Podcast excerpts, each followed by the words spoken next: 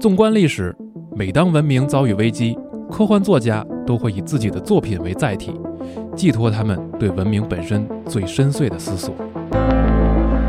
集合网独家呈现科幻作家与资深科幻研究者飞刀老师的科幻书单系列节目《文明的出路》，带你领略不同时期科幻作家对人类社会的洞察，体会科幻与文明发展之间千丝万缕的联系。加入集合网会员计划 G Pass，即刻收听。文明的出路。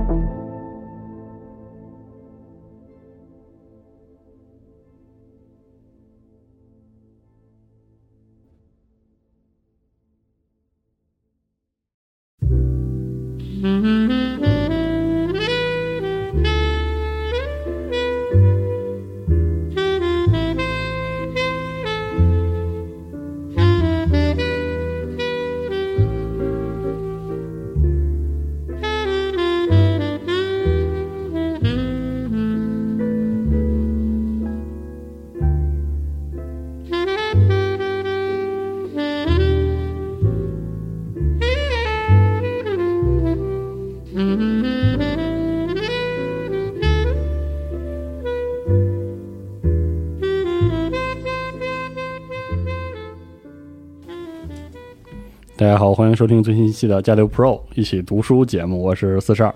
大家好，我是飞刀。好，这次我们请来飞刀老师，是给我们分享一个，嗯，我心目中的算是巨著吧，然后也跟电子游戏有很深的这个渊源，很很深的关系的一本书，就是这个卡尔维诺和他的这个宇宙奇趣。嗯，对，我们今天想聊一下这个，呃，卡尔维诺的小说集《宇宙奇趣》。呃，因为有一款名叫《黑色起源》的游戏，灵感就来自这本书。是的，呃，如果你喜欢这款游戏，或者你是一个科幻迷，你都可能对这本书感兴趣。当然，对于读过这本书的朋友来说，它到底算不算科幻，可能还有待讨论。是这本这个这本书其实是那个《Genesis Noir》这个游戏当时发售的时候，我们这边的。第一选题，第一优先选题，但是我们当时没有人看过这本书，然后只能搁置。当时我们就录了另外一期节目，推荐了一个这个游戏。今天就算是终于有机会能请费老师来给我们讲一讲这本小说集。嗯，那我们就分成几个部分啊，准备。首先呢，准备说一下为什么要录这个节目。其次呢，我们谈谈卡尔维诺是个什么样的作家。呃，《宇宙奇趣》呢是一本什么样的书？然后呢，再介绍一下特别毒辣的科幻大师莱姆对卡尔维诺的吐槽，再聊聊卡尔维诺为什么要写这么一本书，以及他的自我评价如何。最后呢，再说说我自己的理解，供大家参考。那呃，在正式进入主题之前呢，我们先解释一下为什么要录这期节目。呃，大家可能已经注意到了，就我和四二。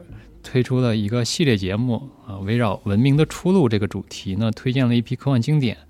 他们都是我在二零二零年之后阅读或者重读的。呃，这两年的所见所感呢，让我对这些作品有了别样的体会。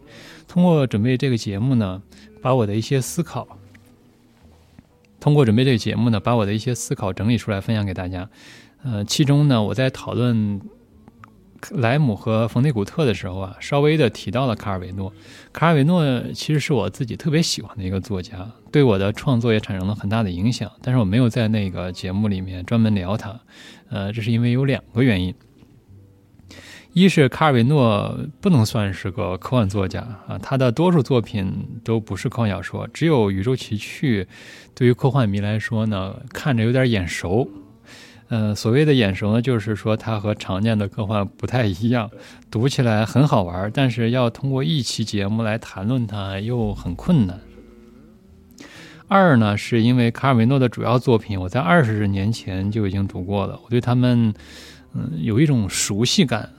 在二零二零年之后呢，我一直在思考，就是说在呃文明的十字路口，科幻应该扮演一个什么样的角色？呃，想着这个问题呢，那我回想起印象中卡尔维诺作品好像和我这个问题啊离得稍微有点远，所以我就一直缺乏一个重读的动力。不过呢，录完那个节目之后呢，四十二说，呃，既然已经提到了卡尔维诺，而且《宇宙奇趣》又和游戏有关系，嗯不如就单独录一期节目啊。呃，于是我就重新翻了一下这本书，又查了一些资料，有了一些新的想法。那当然还不是很成熟，但是可以和《文明的出路》这个系列形成一个呼应，哎呃，所以就算是一个番外吧，好和大家分享一下。那为了这个节目呢，我还专门去玩了玩一一下下这个游戏啊，黑色起源这个游戏哈、嗯还挺喜欢它这个调调，不过它这个操作比较费，时间，节奏还挺慢的。是，而最近呢，我最近事情又特别多，所以我就暂时把它搁置了。所以接下来的这个聊天儿呢，呃，我们就主要是谈卡尔维诺这个小说哈。好，那我们的第一个问题就是卡尔维诺他是个什么样的作家？呃，如果要列出一份二十世纪最著名的作家清单，卡尔维诺肯定会位列其中啊。呃，举个例子啊，比如说在郑克鲁主编的《二十世纪外国文学史》里，介绍了一百多位二十世纪重要的外国作家，其中唯一称得上科幻作家的只有冯内古特一人，而卡尔维诺在这本教材里能拥有一章啊，其地位就可见一斑了。难得的是呢，卡尔维诺他不仅能在学院派编写的文学史里占有一席之地，而且还能在学院外拥有广大的读者群。要知道，文学史里的很多作家，呃，其实即便对于文艺青年来说，也是比较陌生的。而卡尔维诺呢，去世了已经快四十年了，但他作品仍然在世界各地很受欢迎，这就说明他的作品既在文学上确实有所创新，呃，对很多作家都有很有有启发。比如说，美国的著名作家厄普代克就曾经说，卡尔维诺，呃，力辟了小说的新领域，呃，觅得惊人的故事源泉。他的超人的创造力令人深切怀念，呃，同时呢，他的作品又非常好读，不枯燥。是的，主要就是非常非常的好看。因为我我小时候知道卡尔维诺，主要就是因为王小波嘛，哎，是很多人都是因为王小波知道卡尔维诺，但是其实我没有读过他的作品，我都是几年前我的一个朋友说，你你如果就是觉得没意思，甚至是如果你觉得读书没意思，你就去找一本卡尔维诺书看。然后你我找了第一次看了《看不见的城市》，就是哦我之前在别的节目里也说过，就是他写的那个事情是我在没有读过之前，我认为我梦想当中的小说，就是我特别希望有一本小说描述呃就是没有的、不存在的城的样子。结果发我读完之后发现他已经写出来了。对我当时特别特别震撼，那个书就特别特别好看。对，那本书是写的特别的精彩，对就是呃用了马可波罗和这个忽忽必必烈之间的这个对话啊、嗯，太震惊！就是他他们对那些城市的他描述，就是超出我觉得超出普通人最狂野的想象，是的，就太美了，真的。呃，除了这部呢，我们也可以再举一个他的最著名的这个代表作来说明他这个作品的风格啊，就是《我们的祖先三部曲》。这个三个故事呢，这个第一个是分成两半的子爵，他讲的是十七世纪的事儿。那主人公在战争中被炮弹击中后一分为二，一半儿善良，一半儿邪恶。那么树上的男爵呢，讲的是十八世纪的事儿。主人公因为和家里人发生冲突，愤怒地爬到树上发誓啊，而且也实践了他的诺言，就是终身不再回到地面。不存在的骑士讲的是中世纪法国的查理大帝时代的这个事儿。主人公呢是一位勇敢而善战的骑士，但是呢，呃，铠甲里面是空的。所以，如果大家没读过这三部小说，我是非常强烈推荐的。你能从这里面感受到卡尔维诺小说的魅力，就是，嗯，思想上充满了这个奇思妙想，风格上呢独树一帜，他的语言呢又漂亮灵动。嗯，这么说很抽象，那我们就举这个分成两半的子爵的开头来感受一下他的这个语言。开头是这样写的：从前发生过一次同土耳其人的战争，我的舅舅就是梅达尔迪泰拉尔巴子爵，骑马穿越波西米亚平原，直奔基督教军队的宿营地。一个名叫库尔齐奥的马夫跟随着他，大群大群的白鹳在混沌沉滞的空气中低低的飞行。经过这个中文翻译，再加上我这个非常不专业的朗读，肯定会耗损这一段文字的美妙。不过大家应该还是可以大略的体会其中传递的那种画面感、啊动作感、节奏感，还有一种叙事的一种张弛有度。总之呢，就读他的故事。我感觉就很像是去博物馆看一件就是超出我们想象的一种精美的这个文物，你就会忍不住赞叹说：怎么会有这么美妙的东西哈？而且关键是，当你这么赞叹的时候，你还不用担心别人笑话你没见过世面。呃，大家知道，就是流行的东西不一定就好。不过我觉得，你要是你跟别人说。你喜欢卡尔维诺，嗯，呃，这位作家是不丢人。现在就是读卡尔维诺书，就是真的只能赞叹说，怎么就能，就是能把字儿写成这样，就哇，然后每次都就只有这种感觉，就是不知道怎么形容。对，即便是通过翻译，你仍然能够感受到它的那个精致。是的。那么接下来呢，我们就进入到下一个问题，就是《宇宙奇趣》它是一本什么样的书？那作为一本小说集呢，《宇宙奇趣》最初是一九六五年出版，由十二个故事组成。这些故事呢，在情节上是各自独立的，同时在风格、在形式、在主题上呢又保持一致。之后呢，卡尔维诺又继续创作了这个系列的其他故事，分别以不同的名称结集出版。在这个中译本《宇宙奇趣全集》。的附录部分，对这个系列的写作、修改、发表、结集的出版情况做了非常详细的说明。那我们接下来聊《宇宙奇趣》的时候，指的就是这个十二个故事组成的出版本。那这十二个故事呢，有几个有意思的共同点。第一呢，就是每个故事的开头都引用一段现代科学的学说，来说明这个故事的灵感来源。那也就是说。卡尔维诺和别的科幻作家一样，都从这个现代科学的发展那里受到了启发。那么第二个特点就是每个故事都有超出常理的设定和发展，这就和常见的科幻小说就很不一样了。我们来举个例子啊，就是书中的第一个故事叫《月亮的距离》，开篇的第一段话是这样的。据乔治 ·H· 达尔文先生所说，从前月亮曾经离地球很近，是海潮一点一点把它推向远方的。月亮在地球上引起的海潮，使地球渐渐失去了自身的能量。那么这里面提到这个乔治·达尔文，就是我们熟悉的博物学家查尔斯·达尔文的儿子，是一位天文学家。那么接下来呢，作家就开始讲一段非常离奇的故事，就是说在很久远的过去啊。这个地球和月亮离得特别近，人们呢就经常乘船去海上，然后呢架起一座梯子，爬到顶端，伸手抓住月球的岩石，靠着月球的引力跳过去。然后他们去那儿干嘛呢？主要是要采集一种叫做月乳的东西。后来呢，月球渐渐远离地球，有一位女性呢就永远的留在了月亮上。听到这儿，可能很多特别严肃和理性的人就会摇头了，说：“这月球离地球很近的年代哪有人类？”呃，但是卡尔维诺不管这些，后面还有更离奇的，比如说，呃，有一篇叫做《一切于一点》。那么这个故事的灵感呢，就是天文学家哈勃关于宇宙膨胀的学说。我们知道，在宇宙大爆炸之前，推测是一个就是连时间啊、空间。呃，都不存在的起点，嗯，呃，更别说什么人物和故事了。但这篇小说呢，讲的就是说，所有人、所有事、呃，所有物都挤在一个点上的故事。所以这个小说你读的时候会发现，它充满了语言上的悖论。啊，比如有这么一句话，说的是：说我们有多少人？我从未对此有过什么概念，哪怕是大概的近似数也没有。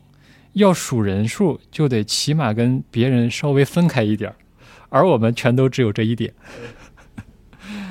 所以这个小说其实就是你读起来会觉得充满了矛盾。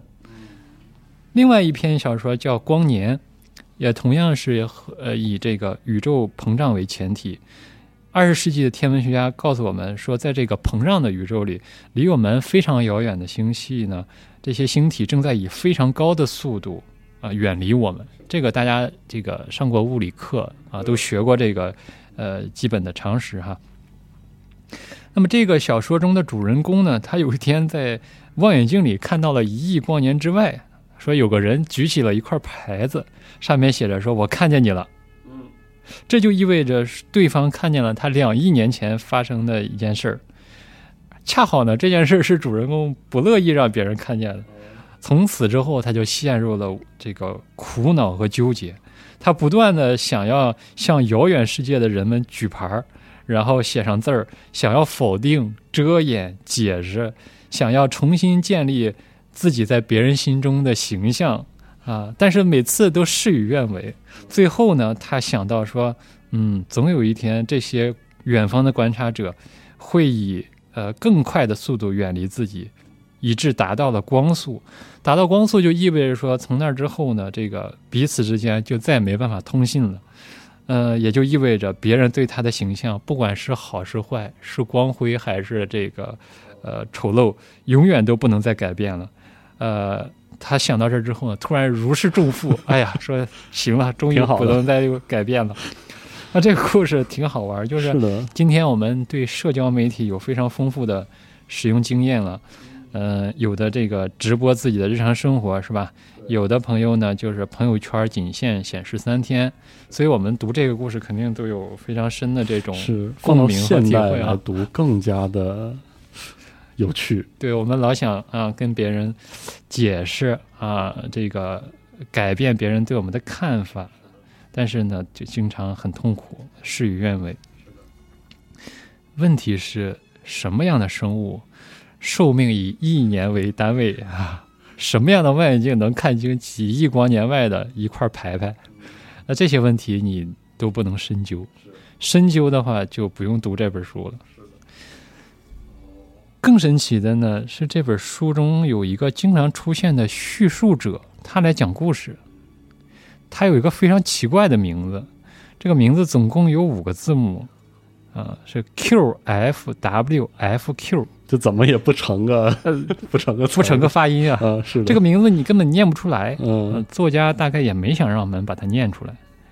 那么这十二个故事涉及了许多呃宇宙的巨大变化，包括像大爆炸、呃空间的膨胀、物质的冷却、星系的形成、地球从只有一片灰色到五彩斑斓、地球和月亮的分离、水中生物爬上陆地、恐龙的灭绝等等一系列事件。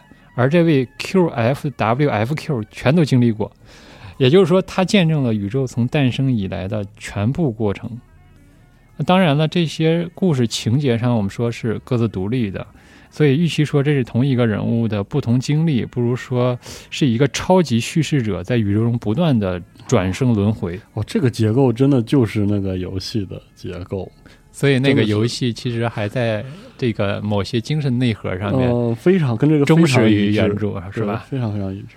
所以，所以通过以上这个简要的介绍，大家会发现，呃，要对这些故事进行简要介绍是非常困难的。是的，呃，像今天的小说，呃，这个一样哈，像今天的科幻小说一样，这些故事呢也以科学理论为前提，但是呢，它充满了超现实的内容。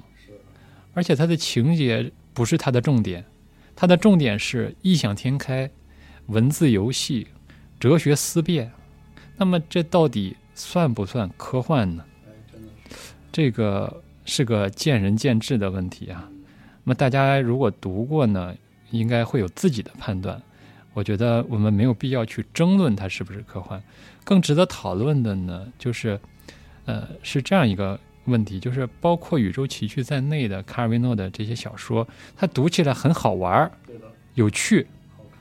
可是，就是在二十世纪五十年代，在这个冷战风云激荡的这个背景下，啊，五十年代到了六十年代，那么出现这样一种轻快和灵动的故事，这怎么该怎么理解？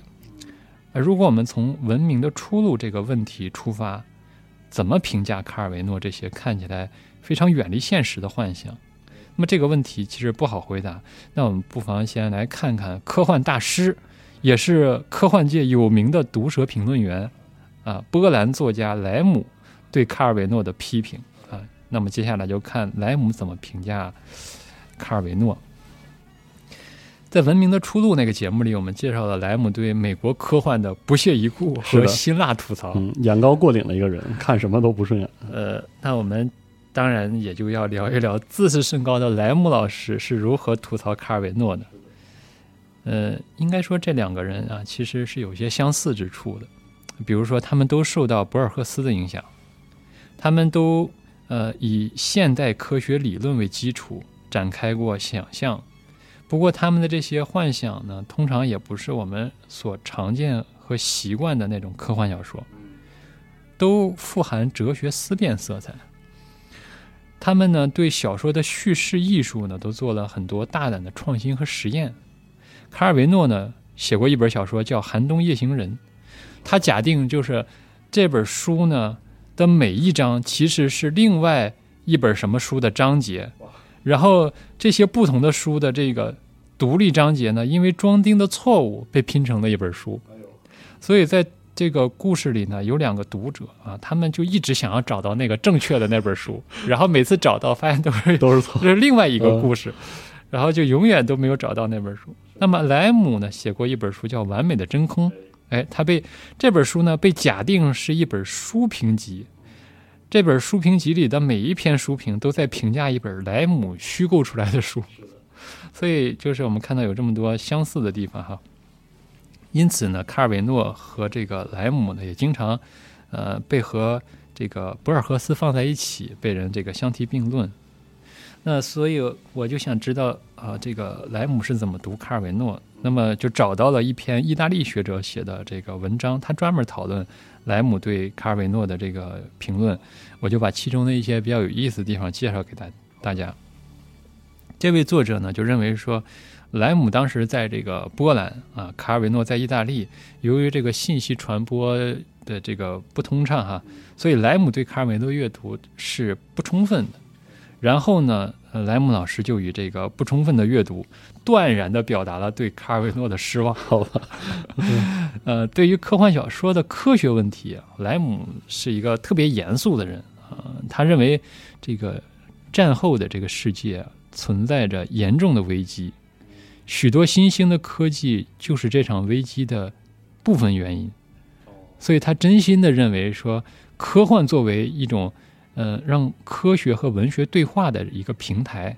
它本来应该在这场危机中发挥正面的作用，啊，这是时代赋予的我们的神圣使命。可是大量科幻作家自甘堕落，我天！换句话说呢，科幻应该很高级，可是大多数科幻作品呢却很低级。哇，这话真是，嗯，很是莱姆说的话。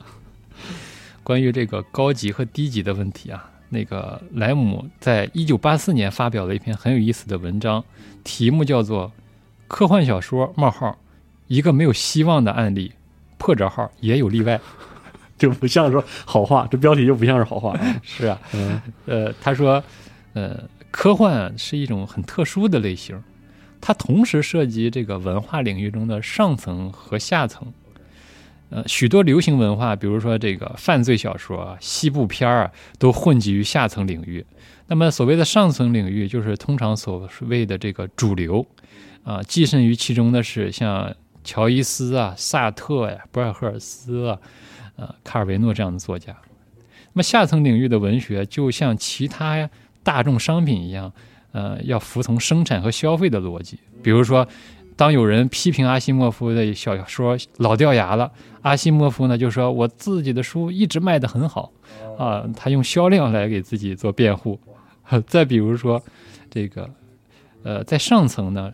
作品被看成是神圣的艺术品，它的完整性呢受到出版商的尊重；而在下层呢，这个作品就是个商品，出版商有权利对于标题、内容、篇幅，甚至文字语句啊进行改动。那么，这个科幻作家呢，在这种状况下，就显得好像得了精神分裂一样。说莱姆，这都是莱姆说的，不是我说的。说他们既想又不想承认自己写的是科幻小说。他们既关心科幻奖项，啊，又希望自己的书被那些不出版科幻小说的出版社出版。他们既参加科幻活动，又喜欢在采访中强调说自己不是真的在写科幻小说，而是要写出某些更有深度的东西。就像这个托斯托耶夫斯基的《罪罚》，看起来像是犯罪小说，但是因为很伟大，所以它不被当作犯罪小说。那么科幻小说家们呢，一个个都是雄心壮志，认为自己从事着非常了不起的事业。为什么呢？因为你犯罪小说是聚焦犯罪问题，西部小说聚焦于牛仔和印第安人，但是科幻小说聚焦于全人类，研究人类的命运。宇宙的前途，生命的意义，这是多么伟大的目标啊！是啊，可惜的是，莱姆说，百分之九十九的科幻作者连当今那些有学问的著作的标题和作者名字都说不出来，啊，却希望用公元六千年的知识来超越这些有学问的人，呃，而其读者只需要七十五美分或者一块二毛五就能够享用到关于人类和宇宙的伟大学问的廉价替代品。不得不说，莱姆就是一方面说话真的很难听，他另一方面其实。人家的骂人是有水平的，人家是很有洞察力的，而且关键他自己又写他写的又好，所以他这样说 别人也嗯很无语。是这样的，还不了口。哇，当然了，就是莱姆说，这个上层领域的作家偶尔也会光临下层领域，比如卡尔维诺的《宇宙奇趣》会被美国的科幻人士接纳，可是呢，这个上层人士呃不会给予公正的回报。说上层人士就像那个乡绅啊，对待那个下等人一样，恰当的对待下层文化啊。他还说，一位淑女也许会走进下等人的酒吧，但是常年在这种酒吧里混迹的女士们是不会被邀请走进高级的房子里去的。对于上层人士偶尔的下沉啊。这个莱姆还做了个非常犀利的比喻，他说：“这就好比警察去搜查妓院，普通的客人就会被看成是顾客，但是如果在这儿碰到了王子或者政治家，那就会说他们是来这儿寻求一种异国情调。”好，真难听，说话太难听了，天哪！说到这儿，是不是大家很想看莱姆的其他吐槽？是，我们也期待这个国内的出版社早点把他的这些评论文章 引进过来，让我们大开眼界。感觉和他的作品一样的这个引人过瘾啊！是，真是。我觉得这就是这完全是一个人的吐槽大会啊！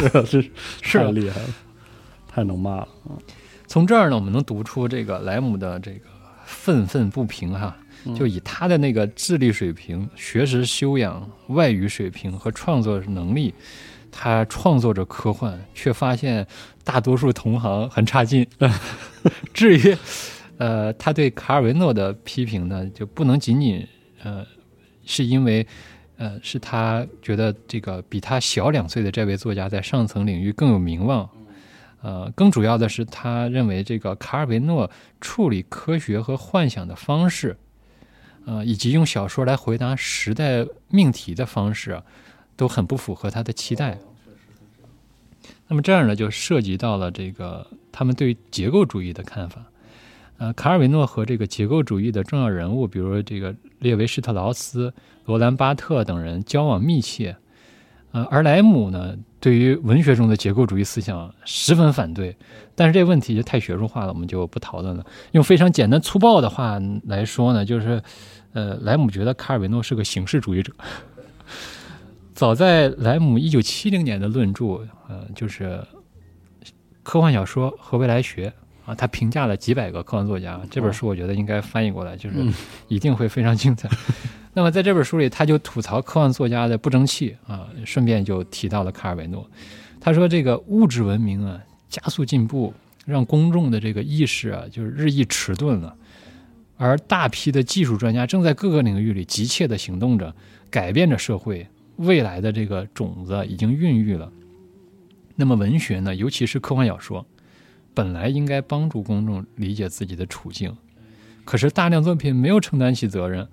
你文学光有一种形式上的创新啊，他觉得这个很多这种创新，它不能带动精神的迟钝，仅仅沦为一种装饰品。这是他反对那个形式主义。对。呃，那《宇宙奇趣》这样的作品，他说虽然有艺术上的雄心，但是对人类的理性和未来的那种深刻思考，就消解在了呃这些讽刺和诗意的文学实验之中。呃，在一九七一年出版的《完美真空》，刚才我们提到这本书了。莱姆在评价一本他虚构出来的意大利小说时，又提到了卡尔维诺，说他只是个珠宝匠人。然后，在一九七二年的一封信件之中，他说：“宇宙奇趣不算坏啊，我欣赏它的独创性，但是没有发现其中的乐趣。”紧接着，他马上又说了一句话：“当然了，我也承认我对所有美国科幻小说都感到失望。”这话说的就特别莱姆，特别他，确实，嗯，我们越说就越想看那个，是的，就觉得他大人怎么这么厉害啊？那个，哎呦，翻译成中文啊，是的。那么，莱姆对于卡尔维诺的这个评价到底这个公不公正呢？或者说，卡尔维诺这个小说是不是对现实的一种回避呢？要讨论这个问题呢，我们就需要进入到下一个话题，就是要呃。跟大家聊一下，卡尔维诺是在什么样的一个年代里写了这样一本书？卡尔维诺呢，是一九二三年出生在古巴，他的父母呢都是这个植物学家。他大学的时候进入了农学系，但最后呢从文学系毕业的。他自己说：“我的家庭中只有科学研究是受尊重的，我是一个败类，是家里唯一从事文学的人。”这行吧。二战的时候呢，他参加了抵抗运动啊，成为了一名游击队战士。一九四七年呢，发表了以抵抗运动为背景的处女作《通向蜘蛛巢的小路》，从此呢登上了文学舞台。他一度呢被看成是这个意大利新现实主义文艺的一员，呃，后来也尝试继续创作这个新现实主义的小说，但是他发现这样一种创作方式呢就不符合他的心意。所以他就渐渐地远离了新现实主义，创作出了《我们的祖先》这样，呃，幻想意味非常浓厚的作品。在这本书的后记里呢，他是这么解释的，我给大家读一下哈。我们处于冷战中心，空气中弥漫着一种紧张，一种难以言表的不安。他们不具备看得见的形象，可是主宰着我们的心灵。于是。当我写一个完全是出于幻想的故事时，我不仅在不自觉地宣泄那个特殊时期的压抑感，而且还找到了走出困境的推动力。也就是说，我不是被动地接受消极的现实，而是能够对其注入活力，颂扬野性、简约风格、强烈的乐观主义。他们曾经属于抵抗文学。所以我们看到，就是。面对沉重的现实啊，呃，我们知道，就是如果你要做一个反抗者和革命者，你必须要有一种乐观主义，对吧？否则你无法这个有信心继续。所以卡尔维诺这段话的意思呢，我理解就是他继承了抵抗文学的一种乐观主义，他跟现实呢建立起了一种虽然是间接，但是更为积极的关系。所以他的这个作品呢，也是对当代人的问题的一些呃侧面的回应。比如说，分成两半的子爵讲的是这个现代人的分裂和残缺。那么其中有一位这个木匠啊，他建造了一种精良的刑具，而不去关心他们用作什么这个途径。卡维诺说，这个就像是那些制造原子弹或者其他设备的科技人员，他们用一种对本职工作的责任感来为自己的这个良心啊辩护，让自己觉得好过一点。所以我们看到他这些故事里面，其实都有对当时的一些呃社会问题的一种一种思考在里面。再比如说树上的男爵，这个主人公终身呃不再回到地面，而卡维诺是把这个人物呢作为一个正面模范来写的。比如他说：“我让这个不愿意像别人一样在地上行走的人物，不变成一个厌世者，而变成一个不断为众人谋利益的男子汉。”投身于那个时代的运动，愿意全面参与积极的生活，从技术进步到地方治理和精致生活。只有这样写，我才有兴趣动笔。但是，他始终认为，为了与他人真正在一起，唯一的出路是与他人相疏离。他在生命的每时每刻都顽固地为自己和为他人坚持那种不方便的特立独行和离群所居。这就是他作为诗人、探险者、革命者的志趣。所以，这种既疏离又亲近的状态，我觉得可以看成是卡尔维诺小说和社会现实关系的一个写照。就是说，他写那个非常有幻想的故事，是通过一种疏离现实的方式来亲近现实。啊，呃，宇宙奇趣呢，也可以从这个角度来理解。其实这种辩证的不断转换那种很复杂的关系，就是通过一种疏远来来重新的这个亲近啊。嗯那么，关于宇宙奇趣呢，是这样一个背景。大家知道，一九五七年的时候发生了两件重要的事儿：世界上第一枚洲际弹道导弹和第一颗人造卫星先后发射成功。这就意味着人类互相毁灭的这种能力啊，进一步得到了提升。军事竞赛的硝烟弥漫到了这个太空，那就有的人为之狂喜啊，有的人为之焦虑。就在这种又激动啊和紧张交织的氛围之中，卡尔维诺也开始有系统的阅读科学著作。我们说前面说他说自己是一个文学败类嘛，那现在他开始又重新燃烧起了对于科学著作的兴趣，那么就有了这本《宇宙奇趣》。但是他非常有意识的让自己的这些故事呢，和凡尔纳啊、威尔斯的科幻故事啊区别开来。就他把这种新的科学发现是当做素材，但是他不想让他的这个小说承担科普的任务，也不想在有了灵感和素材之后，还要再努力的一丝不苟的再继续收集各种科学资料。他想做的是另外一些事儿，因为他曾经被一场科学报告给打动。在那场报告里呢，这个报告人阐述就是古代的那些神话，他们是如何包括了当时的人们所认识到的精确的天文学知识。所以卡尔维诺之后就有了一个感受，他觉得从古到今，就人类的一切的历史和思想都是在和这个宇宙发生各种关系的过程中产生的。你不论是神话也好，科学、文学、艺术，它都是同一种人类认识活动的结果。所以，他认为二十世纪的这个宇宙学、物理学、分子生物学揭示了这种我们对于呃宇宙和生命的一种新的图景。但是他还说，这种图景呢，都是些抽象的概念，缺少那种神话里面有的那种生动的人物形象。所以他要讲的是科学时代的神话，就像人们曾经想象出了奥林匹斯山上的众神，用这些人格化的神的爱恨情仇来解释自然，来理解人类的命运一样。卡尔维诺想象出了这个 QFWFQ 这个人物，来讲述他的种种奇遇，呃，那么也就得到了很多读者的喜爱，也招来了莱姆老师的批评。是的，所以说这就是从出发点上来说，就是一一个特殊的涉及到科学与幻想的小说。对他想要在那个呃现代二十世纪现代科学揭示的这个新的宇宙图景中，让这个图景中产生孕育出一些神话般的这个人物和故嗯这，种浪漫一种他们的爱恨情仇。是是的，所以，那么接下来我们这个前面说到了这个呃故事的背景，这个他的文学的观点和莱姆的批评。那么我们下一个问题是，卡尔维诺呃是如何自我评价的哈？呃，卡尔维诺呢，他比冯内古特呃小一岁，比莱姆小两岁啊、所以他们其实是一代人。呃，他们都在这个青年时代经历了残酷的二战，都在战后呢登上了文学舞台，成为一代文学大师。呃，在一九八四年的时候，卡尔维诺在准备呃一份讲稿的时候啊、回顾自己的文学生涯。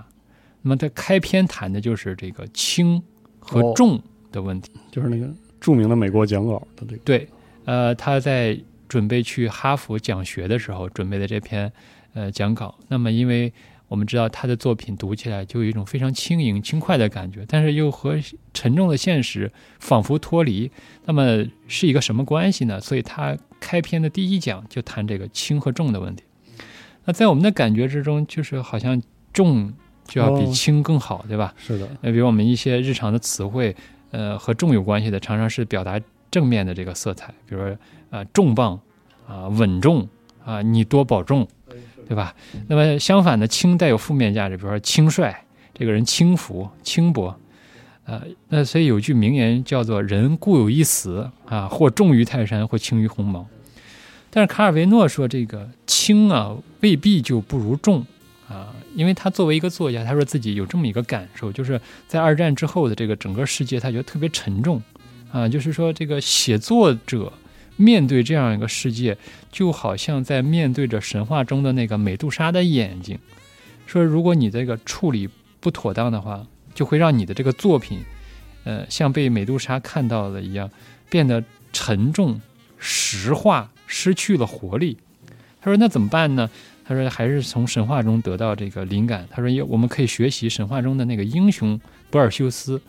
这个英雄呢，他不直视美杜莎，而是凭借盾牌的反光迂回的接近，然后杀掉了美杜莎。砍掉他头颅之后呢，还随身带着这个头颅，把它作为一个重负，把它作为一个利器，必要的时候还可以用来对付敌人。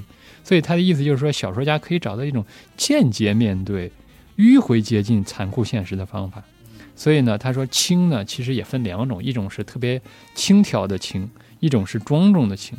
那么这种庄重的轻呢，是源于沉重的现实，但是经过了转化，所以呃，就像那个神话故事里这个美杜莎的头颅上面那个毒蛇，后来又转化成了美丽的珊瑚。所以呃，他认为说，在轻和重之间不存在一种绝对的优劣和等级关系。呃，如果你从原子论的角度来看。啊，一切沉重的东西都是由最轻微、呃最微末的东西组成，对吧？比如说巨大的泰山很沉重，可是呢，它你你想象它也是由最基本的粒子组成。当我们想到泰山，呃，把它还原成好多粒子的时候，你就会觉得，嗯，好像那个重量感就消失了。而这些粒子呢，和组成红毛的那个粒子是相同的粒子。那么万物的这个轻和重，它它只是万物的一种暂时的形态啊。等到那个沧海啊。啊，化作桑田的时候，在这个宇宙的大熔炉里，最重的泰山有可能在某一天呢就解体，变成最轻的红毛。所以卡尔维诺呢，嗯，在这儿就引用了法国作家希拉诺的一个故事，叫《月球旅行记》的一段话。我给大家呃读一下这段话哈。你们会觉得奇怪，这种杂乱无章、混合在一起的物质，怎么能非常偶然的组合成人？而构成人需要多少种物质？你们不知道，这种混合物质在构成人时，因为少了或者多了一些需要的或不需要的成分，曾上亿次的没有组合成人，而组合成石头，组合成铅、珊瑚、花儿、彗星，在如此众多的不断变化和运动着的物质之间，偶然的组合成了少数我们所见的动物、植物和矿物，这怎么能不令人奇怪呢？所以这段话大概的意思就是说，这个事物的形态啊，它其实是偶然的、暂时的，那么存在着一种变化的可能，也是一种自由的可能。什么意思呢？就是这些粒子被束缚，被各种力束缚成了泰山，然后呢，经年累月，它有可能在风吹日晒之中就变成轻盈的这种呃尘埃，足够轻之后呢，它就可以从这个。呃，束缚之中摆脱泰山这种形态，而变成其他的事物，这种变化就意味着一种呃自由的这种呃空间。所以卡尔维诺说，他特别喜欢《十日谈》中的一个故事。这个故事中有一位诗人啊，他特别严肃，总在思考这个深沉的哲学问题。他不肯与那些纨绔子弟为伍，那这些纨绔子弟就很不爽啊，想给他颜色看。有一天呢，就把他给包围了。但是呢，这个诗人身体很轻，他纵身一跳呢，就摆脱了纠缠。啊，卡尔维诺说，他想把这个诗人纵身一跳的这个形象呢，作为自己走向新世纪的文学吉祥物。啊，因为轻啊，你就有机会摆脱那个呃阴沉的命运的包围。啊，在他看来说，正是因为现实很沉重，人们才会想要听一些呃不那么痛苦的轻快的故事。而正是因为在这个呃妇女普遍。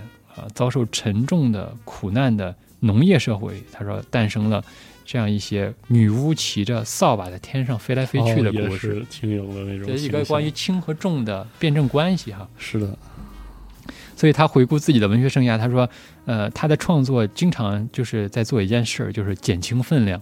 嗯。啊，减轻人物的分量，减轻天体的分量，包括像萨尔说的这个看不见城市里有那个城市是挂在一个蛛网上面的，对，呃，减轻城市的分量，更重要的减轻语言本身的分量，他就有意识的用轻盈的语言讲述轻盈的故事来应对那个就是美杜莎的那个目光，所以在树上的男爵啊，这篇我特别喜欢的小说里，这个主人公垂垂老矣啊，故事即将落幕的时候呢，这个突然天上飘来一个热气球啊，主人公纵身一跳，抓住这个热气球就飞走了，从此就消失了啊。我认为这个本身呢，可以看成是一个比喻，就是卡尔维诺小说的一个比喻。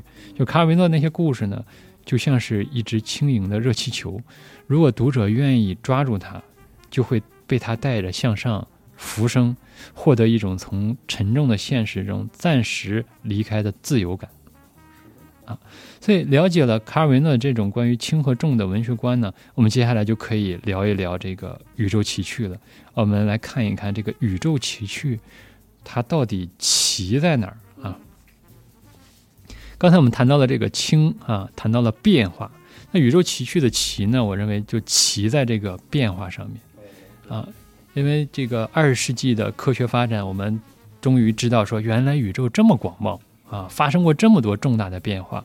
而卡维诺的，呃，就直接把这些宇宙级别的变化作为短篇小说的素材。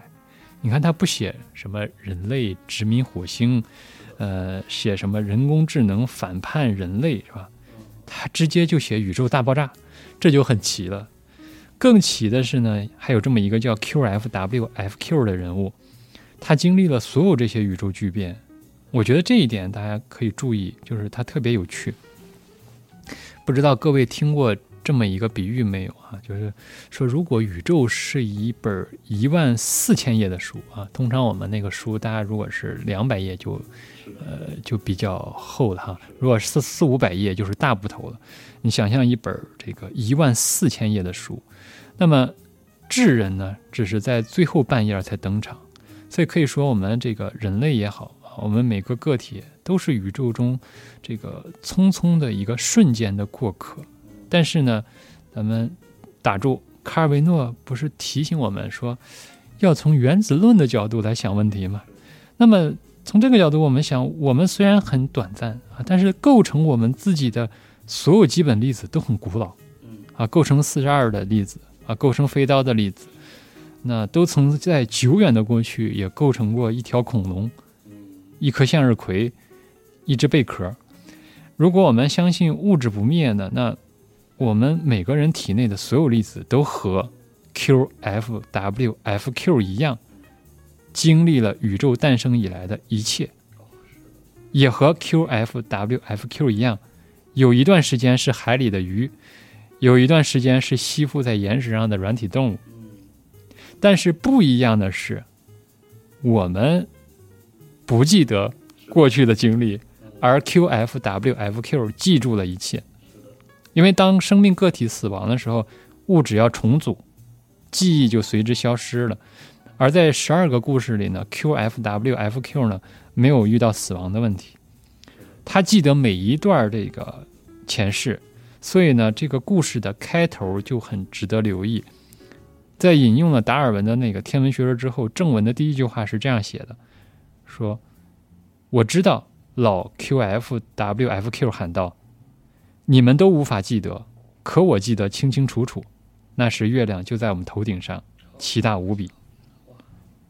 所以实际上，如果月亮离地球曾经很近，我们的这个身体内的一些粒子都曾经经历过那个时刻，但是我们不记得，而。”故事的这个人物记得，所以大家应该都有这样一种经验吧？我觉得，特别是我们呃已经成年的人，就是说，就是因为我们小时候没有那么多这个记录设备啊，什么录像设备，所以父母会说你小的时候说过这句话啊，做过那件事儿啊，一岁或者两岁时候，但是我们自己完全没印象了，一点也想不起来了，记忆里完全是空白啊。那么，如果说宇宙是一本一万四千页的书。啊，智人只在最后半夜才登场，那么就是在很长的时间里，人类根本就不知道这本书有多少页，直到发展出了现代科学，才发现哦，原来这本书这么厚，原来以前我们经历过那么多事儿，可是我们都忘了啊。现在有了科学，我们终于能就是读懂啊这本书上的只言片语了，终于回想起过去了啊。可是呢，我们。还只能读懂一星半点儿，这本书里面还有很多字儿都不认识，所以我们呢就一边读一边学一边猜，一边浮想联翩。这个时候呢，来了一个叫 QFWFQ 的人，他说：“我是宇宙记录员，我什么都记得。我跟你讲你以前的事儿吧。”然后你明知道他在瞎扯，但是又觉得这个瞎扯很有趣。就好比小朋友都要学习说认识动物，这个是狐狸啊，那个是大象，呃，同时呢，他们也喜欢听童话故事。关于狐狸和大象的故事，小朋友都不傻，都知道动物其实不会说话，但是听到动物说话的各种故事呢，还听得津津有味。那么这些故事呢，也构成了我们精神世界的一种养料。但这么说就比较泛泛哈，可能有的朋友就想，怎么就故事就成为精神的养料？怎么就滋养了精神？这个这太这个高大上了说的，你要说这个一个人学习了宇宙大爆炸理论，他对这个时空的那个尺度有了新的认识，他的生命格局就从此打开了。这可以，你跟我，但是你们给我们讲什么宇宙大爆炸之前所有人都挤在一起，说这种荒唐的故事和文字游戏到底有什么意义呢？啊，我想对于不读文学的这个朋友呢，就是这个问题也没啥可讨论的，解释不清楚啊。对于喜欢读文学的朋友呢，这个问题好像又没有必要解释。所以呢，因为时间关系呢，我在这儿就提供一个呃理解的角度供大家参考哈。就是，就是我们的精神世界，其实在很大程度上是受制于语言和概念的啊。就在我们出生之前，这些语言和概念已经存在了。我们出生之后呢，就学习他们，然后用他们来思考和把握世界，来认识我们自己。离开了语言和概念，我们的思考就会寸步难行。而不论是科学还是文学呢，都要借助语言和概念来告诉我们生命的奥秘，丰富我们的这个认识和体验。比如说，物理学家说，可见宇宙的直径有八百二十亿光年，光年就是一个概念。就我们的感官在日常经验中能够经验把握这个一百米啊、一千米，可是光年已经超出了我们的经验范围了，是吧？你当然可以拿出一个这个。像米粒儿那么大的地球模型，说啊，这是地球，所以呢，光年就相当于这颗米粒儿到哪哪哪的距离。但是呢，模型它就是模型，模型不是地球本身。从这个模型到哪哪哪的距离，它不是光年啊。你拥有的仍然是词语和概念，通过这些词语和概念去这个理解这个概宇宙的尺度，理解我们在宇宙中的位置。所以呢，从这个层面来说，文学家在做着同样的事，就是文学本来就是以语言为对象的艺术，对吧？那么作家呢，把我们熟悉的词语呢重新染色、打磨，然后再做各种各样的试验，来尝试概念和概念、词语和词语之间的排列方式。那么，当这些我们精神世界依托的这些概念和词语被重新排列。找到了一种我们以前没有想过的方式的时候，那么我们经验世界的方式和角度也就发生了变化。那么我们说，从概率的这个统计的角度来看，这些词语我们都掌握，对吧？我们通常读书的时候就很少，这个基本都是我们认识的字儿嘛。那么它们的排列组合本来是一种可能性，是潜藏于我们的内在精神世界里，但是一直被我们忽略或者遗忘了。那么，文学家通过处理语言和概念呢，让我那些被我们一直忽略和遗忘的秘密就被讲出来了。所以，这就是为什么我们经常有这种感觉，也就是四二刚才在节目开始时候提到的那个阅读看不见城市那个感觉，就是说，哎，这个作品这句话写的真好，说我有完全一样的体会，可是我就是不知道该怎么表达。呃，现在终于有这么一个作家，他很准确的把我这个想法。感觉感受给表达出来，仿佛凭空当中抓出来那些字儿一样。就是我想的，但是我就说不出来，但是他说出来了。是的，所以说他很准确啊。所以那个我们从这个角度来说呢，文字游戏其实就是生命经验的这个游戏。嗯，至于游戏对于生命的意义，对于集合的朋友就不用多说了。我好像总会聊到这个事情 啊。那么宇宙奇趣要做的呢，其实就是把二十世纪科学提供的新词语、新概念。也纳入到文学的游戏阵列里，啊，科学家提供了光年这个词语和概念，啊，丰富了人们对宇宙的这个感受，对吧？那么，卡尔维诺要做的是这个，把这个新的概念纳入到这个文字的游戏阵列中来玩这个游戏层面的生存的这个变化的游戏，所以呢，他就创作了一篇叫《光年》的小说。让光年在我们心中引起的这种体会啊，继续的向前丰富。所以呢，在这儿呢，我要引用这个一位英国的作家，在一九八一年的伦敦书评上发表的一篇文章，他做了一个非常有意思的比喻。他说，完全有可能卡尔维诺根本就不是一个人，而是一颗星球，类似于斯坦尼斯瓦夫·莱姆伟大小说中的索拉里斯星。索拉里斯像卡尔维诺一样，拥有看到人类思想最深处的力量，然后把他们的梦想变成现实。阅读卡尔维诺，你会不断的被这样的概念所袭击。他正在写下你一直就知道的东西，只是你以前从未想过它。这是非常令人不安的。幸运的是，你通常在忙着大笑，而不至于发疯。哇，这个评价说的真好。莱姆不喜欢卡尔维诺的作品，说他是个珠宝匠人。他大概也不会高兴别人把卡尔维诺是啊，比喻成索拉里斯星。是的，不过呢，我觉得这个比喻还是很妙哈。是的，就是既然我们的精神活动要依托于词语和概念，那么当这些词语和概念被打磨镶嵌成一种精致的珠宝状态时，这不就意味着我们的精神世界正在被打磨、编织的更为美妙了吗？那还有一个更有趣的角度，就是卡尔维诺说，世界先于人类而存在。而且还会在人类之后继续存在。人类只是世界所拥有的一次机会，用来组织一些关于自身的信息。就是说，我们本来就是宇宙的一部分，我们的精神活动就是宇宙精神活动的一部分。宇宙本来就有各种各样的粒子，经过漫长的排列组合，形成了达尔文。形成了哈勃、爱因斯坦，也形成了博尔赫斯、莱姆、卡尔维诺。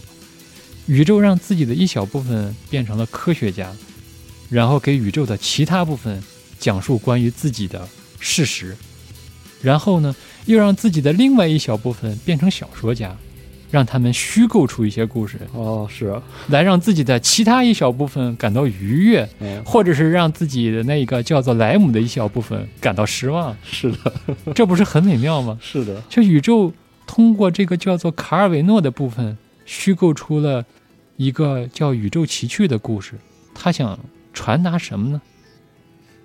大家可以自己去想哈。那么我们就这儿呢，就进入到最后一个问题，就是。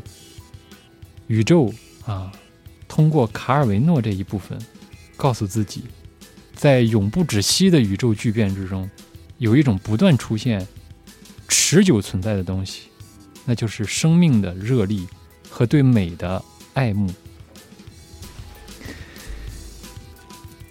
宇宙奇趣的故事里啊，经常出现一位能勾起人们爱慕和欲望的女性，也就是。存在着，在这样一种宇宙巨变的这个事件之中，这个老套的爱情仍然存在。是的，所以这个和那个游戏啊，应该也是一致的，是吧？也是完全一样的。比如说，在《月亮的距离》中，这个 QFWFQ 爱慕着船长的夫人，而夫人呢，爱慕着 QFWFQ 的表弟，表弟呢，爱慕着月亮。所以这样一种爱慕的这个情愫啊，呃，在这个故事中弥漫着。他有的时候呢，这样一种爱慕，甚至会引起宇宙的呃巨变。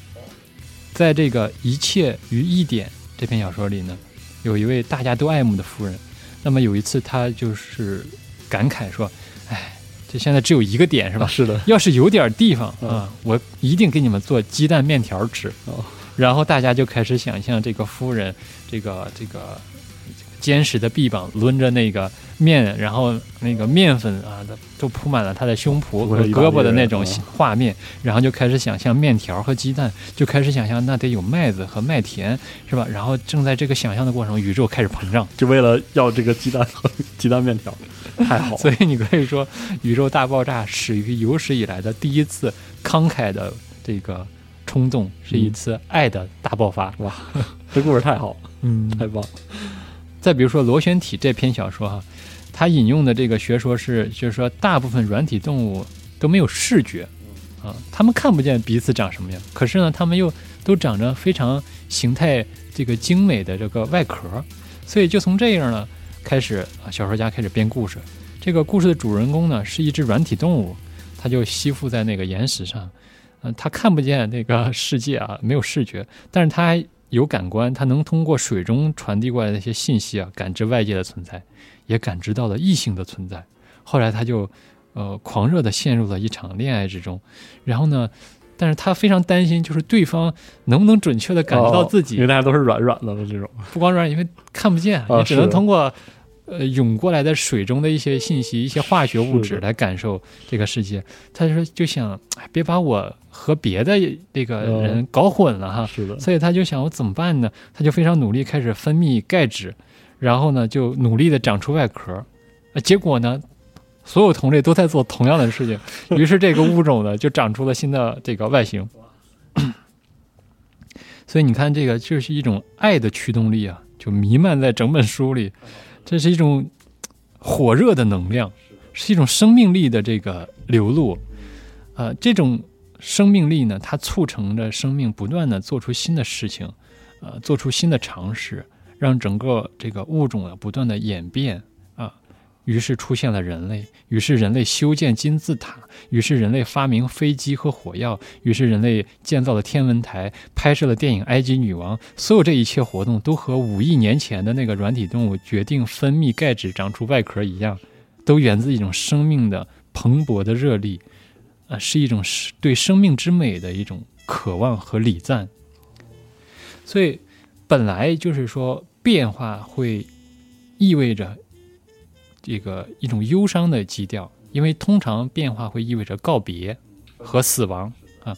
比如说，从前大家都在一个点上啊，结果宇宙膨胀了，大家就失去了那位令人爱慕的夫人，不知道她去哪儿去了，面条没了。所以好多人就在那儿盼着说，宇宙什么时候重新收缩呀？我们再见到这位夫人是吧？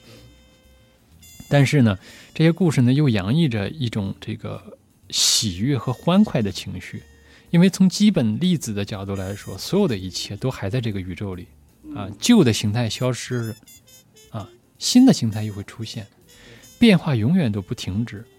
一个物种可能会消亡，但是只要粒子，啊，还在不断的排列组合、排列组合，就总有机会出现新的生命。那一种蓬勃的热恋之情和生命的活力，就会再次出现在这个宇宙里。